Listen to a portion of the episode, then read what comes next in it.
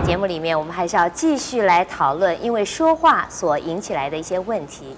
譬如说，呃，有些妇女呢，常常喜欢聚在一起聊天，东家长西家短，这算不算两舌呢？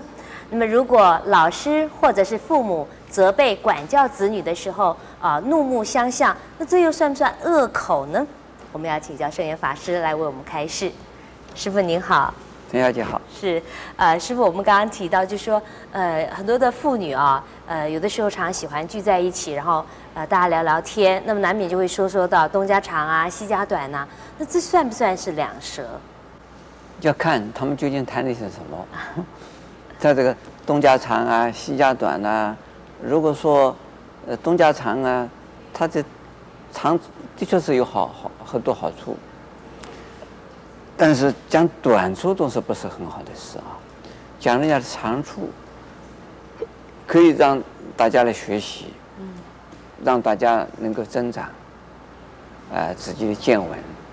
讲人家的短处啊，这总是不好的，在背后讲人家短处啊，还有呢，再再来挑拨一下，那更糟糕。所以挑拨呢，对张家的太太说啊，哎，李太太说你很糟糕啊，很坏呀。那在李太太那边讲了，哎呀，张太太呀，老是说你坏话呀。其实都是这个中间的这一个人呢，搬搬弄是非，搬弄是非。本来张太太、李太太之间根本没有什么啊、呃，这个这个嫌隙在里头。但是呢，呃，因为有一个中间的一个人在中间呢，传话，不仅仅是传话，根本就是制造话。制造化让两两边听听起来都不舒服，不舒服的时候两边都说都会讲话了，那这样子的时候就变成使得两家人家呢变成仇人。是，那么这个呃两舌的人啊，会会让这个两家人啊，就是两边的人都受害。那么自己说话两舌的人，他会不会又受害呢？在开始的时候啊，他是他是鹬蚌相争。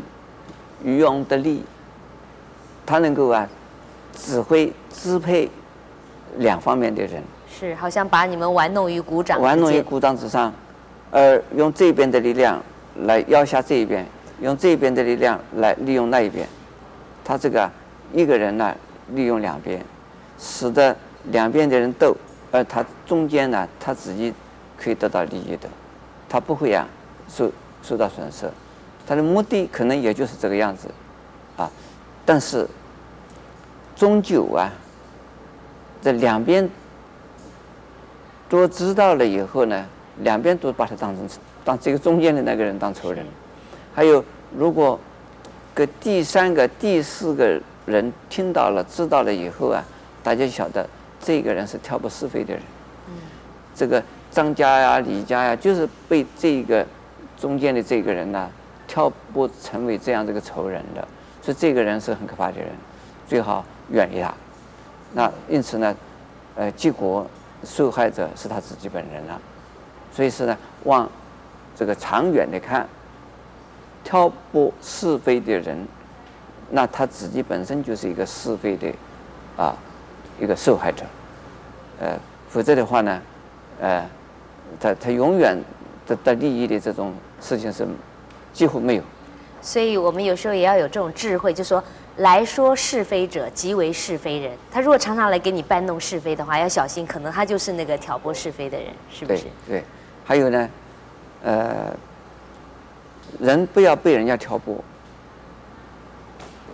耳朵不要那么软。人家挑拨的时候，你先听下来以后，不要马上啊有反应，然后最好呢。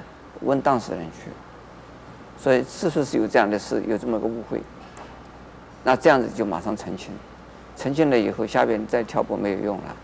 是。所以谣言止于智者，自己呢听到人家来挑拨是非，自己呢不参加意见，就是人家骂你骂的你这么凶，说你某某某某人在骂你，那你一笑置之，你说这个人一定是误会我了，我对他。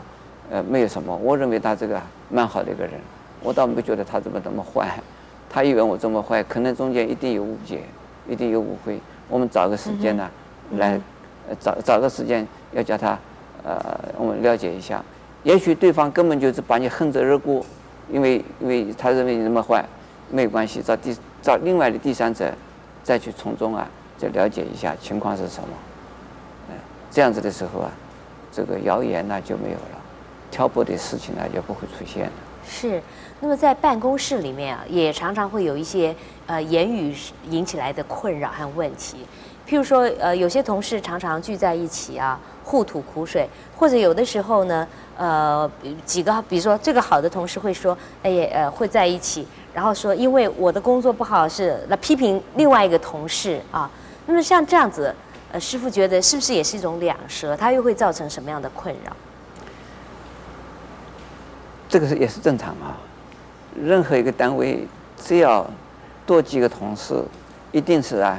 有几个跟几个朋友啊在一起啊，这个他们这几个人谈得来，另外几个人也谈不来，是，他一一定会有这个形形成这样的一个情况。那么遇到这种情况的时候啊，呃，应该呢，呃，当事人呢，呃，要把大事化小事，小事化无事，不要计较这种事情。你呃。有一呃，另外一边人来说你们这一边的人怎么不好不好的时候，最好呢，充耳不闻，一笑置之，那下边大致事情不会打起来。否则的话呢，两边变成形成两个这个壁垒分明，那形成两个阵容啊，那互相对立，那互相斗争，那这个团体也是很糟糕，那么这自己的朋友全部都没有了。有些话听起来很伤人，可是如果你。觉得说我不要让被这句话所伤的话，其实自己还是可以呃比较豁达大度一点的来看这件事情，可能用从这个我们修行的一个观点来讲，是，他讲话是他，不是我，他讲的是他，他看到的说我这么坏是他的看法，不是我，那我不必要这么生气啊。如果有这样子的一种修养的话。这种问题也不存在。是，谢谢师傅的开示。那不晓得您是不是能把这样子的智慧运用在你的生活里呢？也欢迎您下次继续跟我们一起来分享佛法的智慧。